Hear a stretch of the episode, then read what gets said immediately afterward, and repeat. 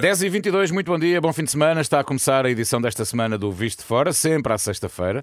Eh, como, como é hábito, conversamos eh, sobre os temas da semana com o Olivier Bonamici e com o Begonha Nigas, que hoje nos acompanha à distância. Olivier, bom dia. Bom dia. Bom dia, Begonha, como estás, minha querida?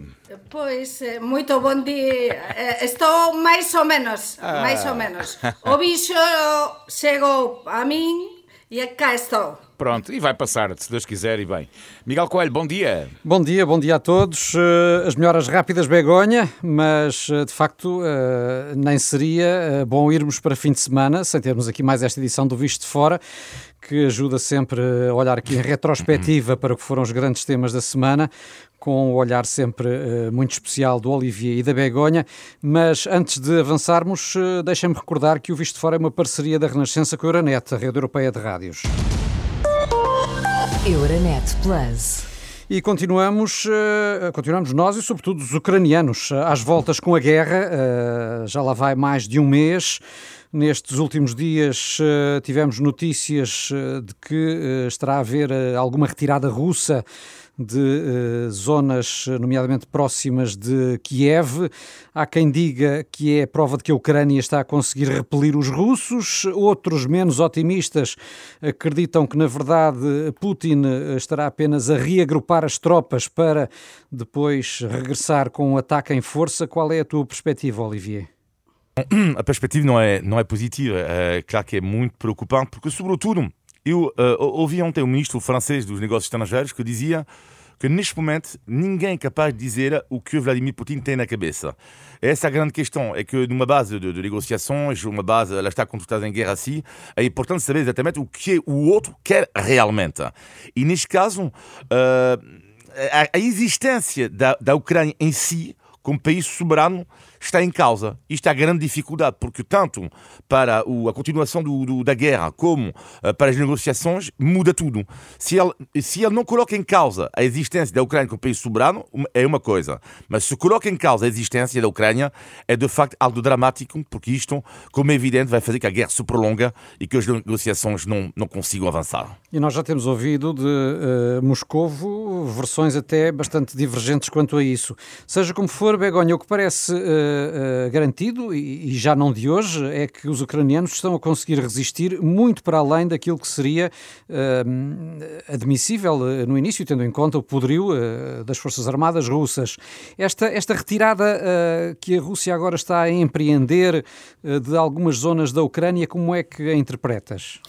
Eh, penso que debemos ter eh, bastante cuidado con esta retirada porque o que nos están a dizer os analistas internacionais é que eh, Putin é bastante mentiroso e que non ten por que ser unha retirada que pode ser precisamente pela quantidade de, de pérdidas humanas que teve o exército ruso e porque as coisas non saíran como tiñan pensado, non é? Vai todo moito máis devagar porque como como dicíamos, o, o exército ucraniano está mesmo a resistir, pois pelos vistos, o que dicen algúns analistas eh, é que ele poderá ter eh, feito esta retirada para repor as súas forzas, é dizer, que debemos analizar e avaliar con muitísima cautela este, esta movimentação da Rússia, non é? Porque no último mes e tal, que levamos de, de guerra, sabimos eh, como a Rússia non, por exemplo, non cumpriu o alto fogo varias veces, non é?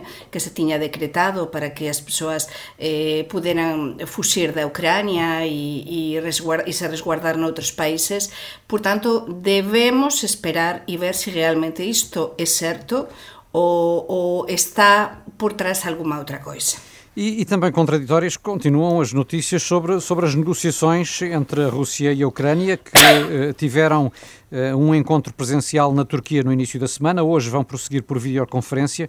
Houve alguns eh, sinais de aproximação na Turquia, com a Ucrânia a admitir uma eh, possível futura neutralidade no sentido de abrir caminho aqui a um entendimento com a Rússia que permitisse o fim da guerra. Depois veio a Rússia dizer que, na verdade, não houve avanços.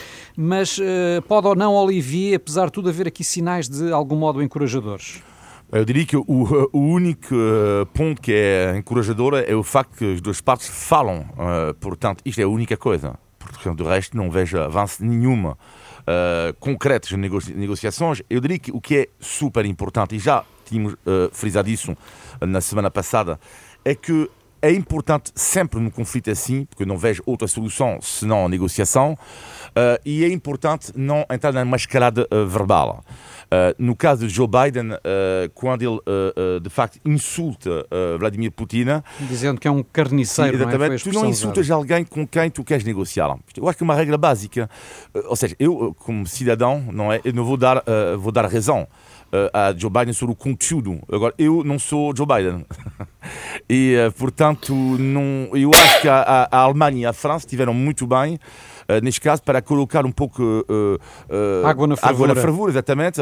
E ainda não chegámos à totalidade. como? como? Ainda não chegámos lá ao índice de totalidade e já estamos nas expressões portuguesas. Mas, mas já está mesmo quando ele fala de mudanças de regime, lá parece que já estamos a falar de.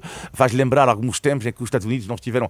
agora é assim, o, o, agressor, vamos lá ver, não, não são, ao contrário do que algumas pessoas dizem, não, não são os Estados Unidos. Hein, que ficam bem claro em relação ao que é que estou a dizer. Mas, no entanto, do ponto de vista da diplomacia, que é a única via, única via para resolver esta guerra, eh, Joe Biden não esteve bem na fotografia. Mas eh, também nestas questões diplomáticas, pergunto se uh, uh, não é conveniente que haja hum, quase como que um polícia bom e um polícia mau, ou seja, Joe Biden a ter aqui a voz mais grossa e depois a aparecer um Macron, por exemplo, a uh, fazer o, o, papel de um negociador mais próximo de Moscou. eh, eu sin dúbida vexo isto do... Non, non concordo 100% con Olivier neste caso, porque é verdade que ele podería ter sido un bocadiño máis eh, diplomata, mas eh, lembremos onde que foran feitas estas declaraxoes, non é? Eh, Joe Biden, un home xa con unha certa idade, eh, mas que está en moita boa forma física e así demostrou, ele quis mesmo ir a un campo e a unha zona de refugiados na Polonia, estar coas persoas que están a sofrer, non se importou de abrazar conversar, de beixar, de, de mm, ficar eh, mm, xunto as persoas que estaban a sofrer. E de alguma momento, forma dá, dá, dá, dá nota de alguma liderança moral, não é? Exactamente, e sobre todo ele é católico practicante e além de todo iso estaba nunha zona e nun momento no que emocionalmente cualquier un de nós ficaríamos tamén moito influenciados pela situación, non é? Porque non é igual falar nun gabinete, non é? lonxe de todo, que falar eh, xunto a miles de persoas que o perderan todo, que fuxiran de todo, que lle estaban a contar as súas vidas, o, o que estaban a viver, Por iso que, mm, que pronto, tamén non, eu penso que non é todo tan mal. Ele ficou ben na fotografía, na parte humana, é verdade que podería ter sido máis diplomata, mas é preciso tamén que vexamos os nosos líderes como humanos, como persoas que se deslocan, que facen, que van, que falan. Esa parte tamén é importante. Biden foi uh, uh, à fronteira entre a Polónia e a Ucrânia. Hoje temos a caminho de Kiev presidente do Parlamento Europeu, onde também já estiveram há algumas semanas atrás três primeiros ministros. Parece-vos que o secretário-geral das Nações Unidas, António Guterres, também já poderia ter-se posto a caminho daquela zona do globo, Olivier? Uh, não percebi muito bem a tua pergunta. Se António Guterres uh, poderia fazer um uso mais ativo do seu Saúde. papel como secretário-geral das Nações Unidas e também uh, colocar-se a caminho, da, da nomeadamente hum. aqueles países fronteiriços hum. da NATO com a Ucrânia e, e, e, dar maior visibilidade uh, à situação? Bem, eu diria, sabemos que, que as Nações Unidas têm perdido, aliás, isto seria interessante depois da guerra, refalar, rever um pouco o papel das Nações Unidas, completamente ausentes uh, na prática quando há uma guerra. Portanto, isto tem, tem que ser. Enquanto eu acho que a NATO sai reforçada neste momento do conflito, não é o caso, na minha opinião, das Nações Unidas. Mas tudo o que é uh, diplomacia mais alto nível, não é que seja tanto uh, Roberta Metsola ou, ou, ou António Guterres, é importante. Por que é importante também? É que há algo que, que é terrível na agressão russa, terrível, é que no argumento, e até dos pró-russos nesta guerra, há ocidentais que são, que são pró-russos, uh, uh, não é a maioria, mas existem, uh, eles acusam non-stop o Ocidente, acusam non-stop os Estados Unidos, acusam non-stop a Europa. Mas o que é estranho é que nunca falam dos povos em si, nunca falam da Polónia, da Estónia, da Finlândia, da Ucrânia, desses países que também querem pá, uma outra via. É isso que, que, que eu acho espantoso no delírio da vitimização da Rússia, apoiado pela China, que é non-stop acusam o Ocidente e esquecem-se dos próprios povos que querem uma outra via porque lá está a prova que esta via, o, a tutela da, da Rússia ou, ou, eventualmente da China não levará a nenhum. Mas, Olivier, o que te estava a, perguntar o, Miguel, acho que é interessante, sobretudo porque eu eh, eh, non estou a gostar nada do, do papel que está a facer eh, que están a facer as Nações Unidas, non é? Fiquei moito desiluída, eu que sempre defendi o papel do, do Guterres, non é? E gosto e em Portugal, de, creio que é eh, muito pouco politicamente correto criticar António Guterres. Exato, mas não, não é tanto criticar a Guterres como mas é, criticar é tentar questionar papel... se podia fazer mais. Exatamente, e sobretudo, e sobretudo porque estamos a falar eh, dunha institución, como dixía Olivier, que, que demostrou, por desgraza, eh, nesta, nesta guerra, xa nas anteriores, non é? Eh, que realmente non está a facer eh, prácticamente nada e é verdade que estamos a ver antes ao Biden, estamos a, a ver antes a líderes europeos, a, a líderes de países e por que non está ele? Porque ele que é un lutador que esteve en todos os conflitos eh, con ANUR, eh, por que non vai agora? por que a ONU non faz máis? A mí non me serve eh, nun conflito destes dizer Sarnau é que eh, eh, temos de, de, de, de dar a volta a, a ONU. Non, non é dar a volta, é cando acontece algo temos de saber reasir. E entón eu penso que, que a ONU pode facer moito máis e o Guterres, tal e como ele é, e con a súa personalidade e a súa experiencia pode facer moito, moito máis. E como dixía Olivier, eh, cualquier eh, papel, camiño eh, diplomático é importante. Eh, cualquier vía é importante neste momento. Sendo que o Ocidente, como sabemos, tem eh, apostado também muito, sobretudo na guerra económica, com as sanções eh, à Rússia e aos interesses eh, de personalidades ligadas ao regime de Moscovo em vários pontos do mundo. O certo é que o rublo, a moeda russa, que nos primeiros dias da guerra desvalorizou muito, agora recuperou praticamente a cotação que tinha antes da ofensiva russa na Ucrânia. Será isto um sinal, Olivier, que as sanções não estão a ter uh, o resultado uh, esperado pelo Ocidente ou não? Mas sabíamos também que as sanções não iam ter um efeito imediato. Portanto, isto é uma questão também de, de, de tempo. A grande questão aqui, eu acho que nós, lá no, no, no Ocidente, é saber se nós estamos preparados ou não para ir muito mais longe porque sabemos que o nervo da, da, da, guerra ainda não atacamos isto. Ou seja, que é a questão da nossa dependência com, no gás e no petróleo a nível da União Europeia em relação aos russos. A partir do momento em que isto se adoptarmos a posição claríssima, neste caso já será já terá efeitos, como é evidente, no, nos russos, mas também para nós. Eu acho que caminhamos para isso. Eu não estou a ver outra solução do que, uh, uh, lá está, já não haver a torneira ficar fechada. Non vejo outra que. Mas temos tamén o, o temos de acrescentar aquí eh, que precisamente a Alemanha aquí está a xogar un papel para ao contrario, é dizer, sempre nos encoraxamos tanto o papel da Alemanha e mm. todo iso, mas neste caso precisamente por causa da Alemanha temos de recoñecer porque a Alemanha ten unha dependencia brutal do gas e da enerxía, non é? Sí. De, da parte de, da Rusia, non é?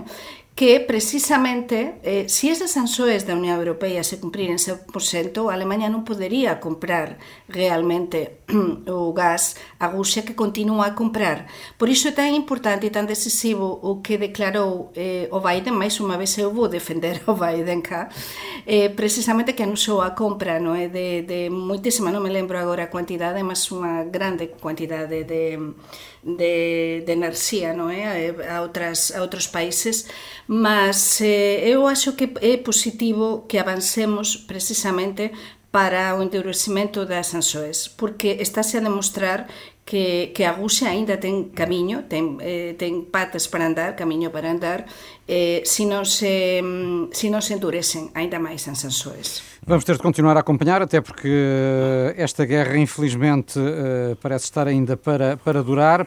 Eh, avançávamos era para outros temas aqui ainda na atualidade europeia com relação àquilo que se vai passando na Ucrânia e, nomeadamente, Emmanuel Macron tem conseguido tirar aqui, do ponto de vista político, alguns dividendos. Pergunto, Olivier, tendo em conta o papel de quase liderança europeia que tem vindo a desempenhar, ele na prática é o presidente em exercício dos 27 neste semestre e tem sido dos principais interlocutores interlocutores de Vladimir Putin, embora sem grandes resultados práticos, eh, diga-se. Eh, mas até que ponto é que eh, nas presidenciais francesas esse papel de Macron quanto a este conflito ucraniano está de facto a render dividendos? Está a beneficiar, como é evidente. Ele subiu nas sondagens claramente desde o início da guerra uh, uh, até agora.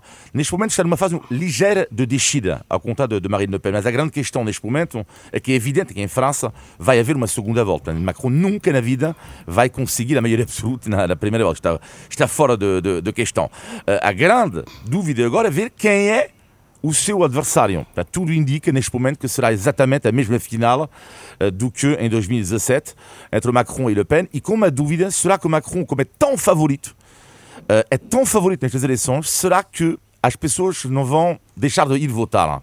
Porque às vezes é o problema, quando tu és muito favorito numa eleição... Sim, há desmobilização Sim, exatamente. Não foi o caso, é? por exemplo, António Costa, porque António Costa era ligeiramente favorito até, mas lembras nas sondagens, já havia uma luta entre ele e o Riri a última hora nas sondagens. Macron está claramente em frente, tem uma boa margem. E vamos lá ver se não vai haver uma desmobilização do seu eleitorado. Sim. Em Espanha, uh, Begonha, também estamos aqui num clima eleitoral, mas uh, neste caso no Partido Popular, que a partir de hoje uhum. vai estar reunido em Congresso para eleger um novo líder, não é?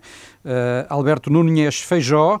Uh, o, o uh, dirigente galego, portanto temos aqui também uma proximidade geográfica e cultural com aquele que será o próximo líder do Partido Popular Espanhol. Pergunto é se será a pessoa certa, uh, e tu conheces-lo bem, para encontrar a unidade perdida no PP.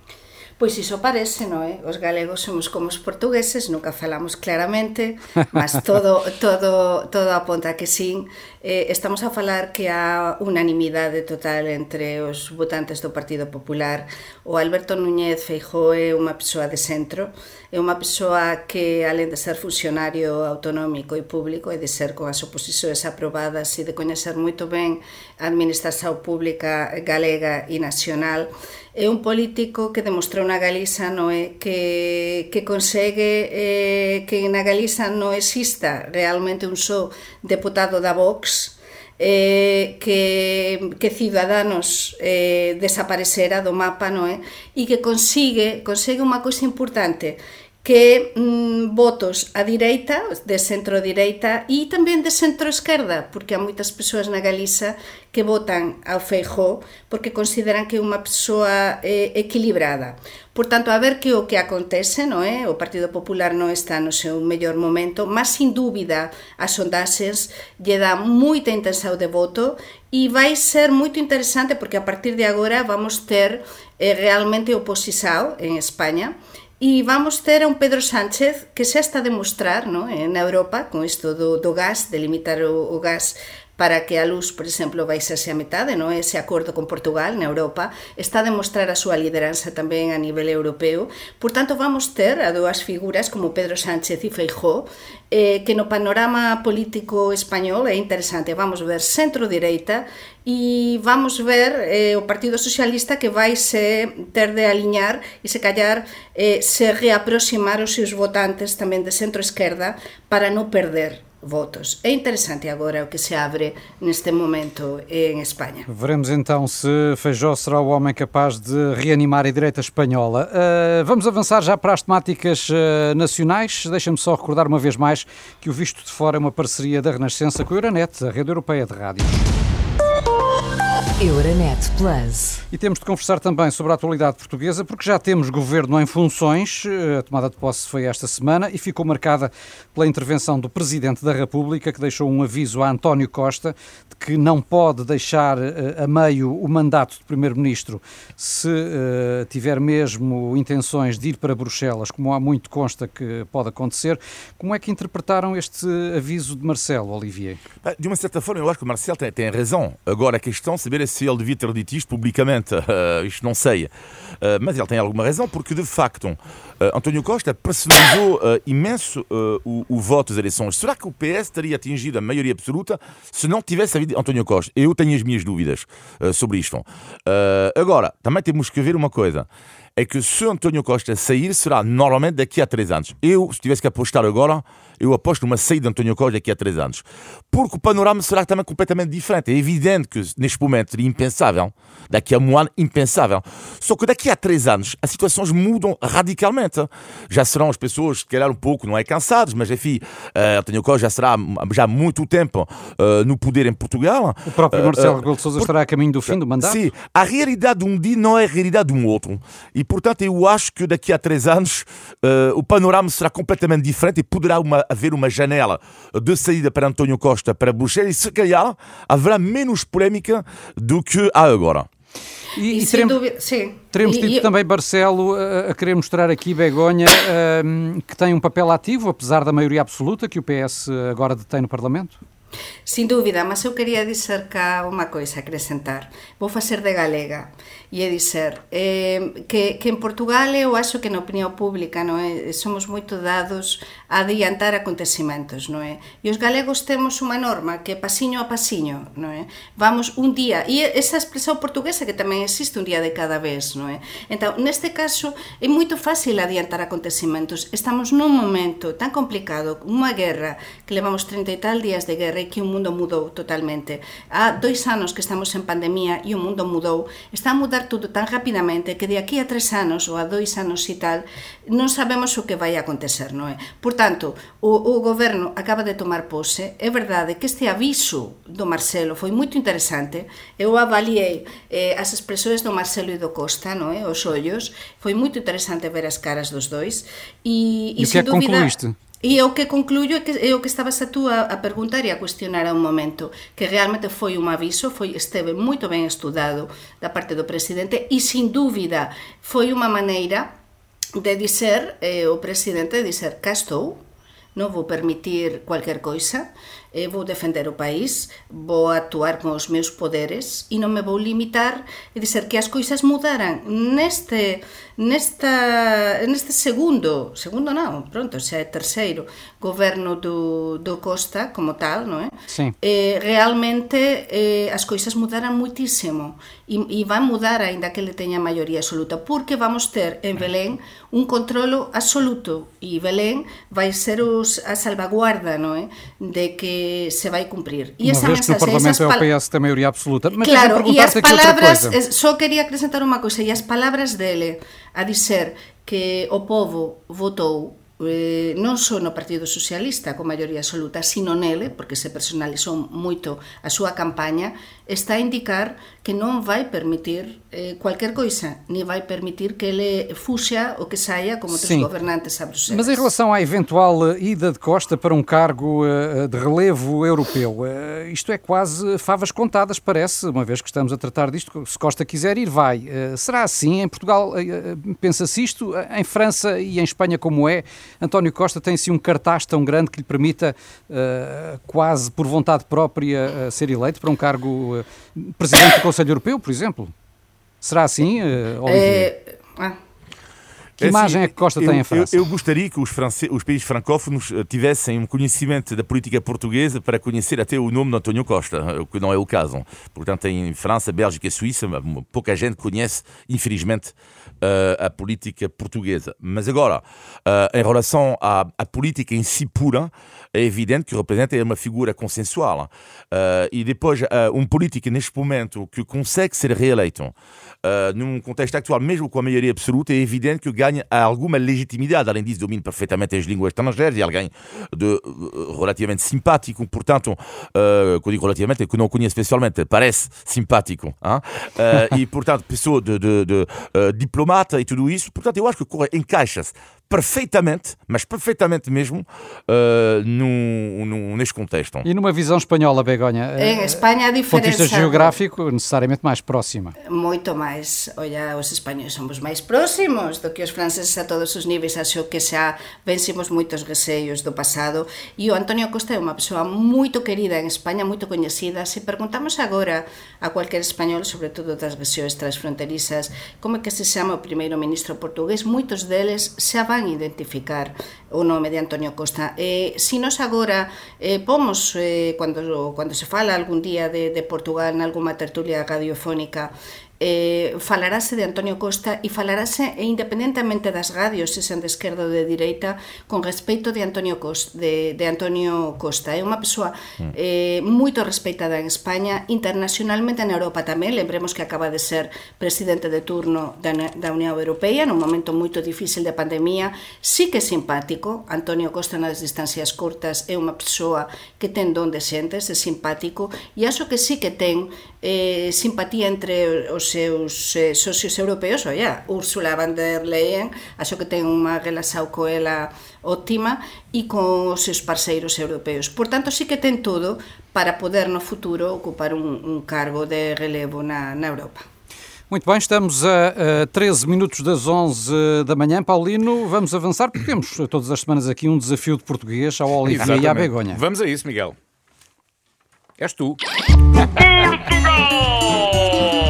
Índice de Tugalidade. Bem, e esta semana em que tomou posse o novo Parlamento, vamos pôr à prova os conhecimentos de português do Olivier e da Begonha com uma expressão muito conhecida. O que são os passos perdidos? Passos perdidos é, na, é na, no Parlamento portugués e temos unha sala, que é a sala dos pasos perdidos. Mas porquê é que se chama passos perdidos? Ai, eso non sei, eu teño estado moitas é veces como xornalista lá A perder passos A perder passos Por causa de Passos Coelho? Em esperas infinitas Não, isto é de muito antes É de muito antes Em esperas infinitas, certo? Às vezes, não é? Bom, passos ah. perdidos é uma expressão que se usa para designar uma sala de espera do Parlamento e não só. Hum. Em muitos ah. edifícios oficiais, palacetes, era hábito haver um salão de espera destinado às pessoas que queriam ser recebidas, não é? E onde as pessoas esperavam, por vezes desesperavam. E, entretanto, iam andando de um lado para o outro. São os tais passos perdidos. Tornaram-se ah, famosos ah, uau, no Parlamento. Exatamente. Estamos sempre a aprender. Eu também não sabia, Miguel. Sempre. Obrigado por isso. É para isso que serve o visto de fora. Sempre. Ah, isto é do Miguel. É do Miguel. Índice de Tugalidade. Ora bem, para fechar, vamos ao positivo e negativo da semana. O teu negativo, o Begonha?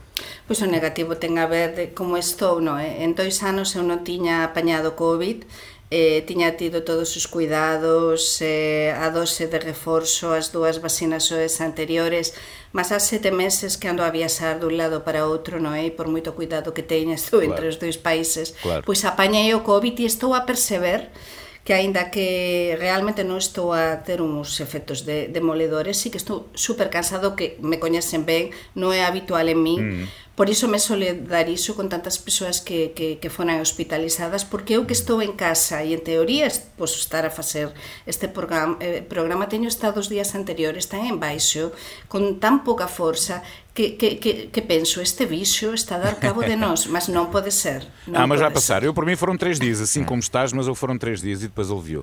Olivia, o teu negativo? O meu negativo tem a ver com Sergei Lavrov, ministro dos Negócios Estrangeiros da Rússia. Se não fosse a guerra, dava vontade de rir. Eu podia pensar que era um sketch ou um stand-up comedy. Sergei Lavrov disse esta semana: esta invasão, porque eles chamam de invasão, esta invasão vai permitir um mundo mais justo e, e democrático. Portanto, eu não sabia que a Rússia fazia a guerra em nome da justiça e da democracia. da democracia, exatamente. E Begonha, o teu positivo?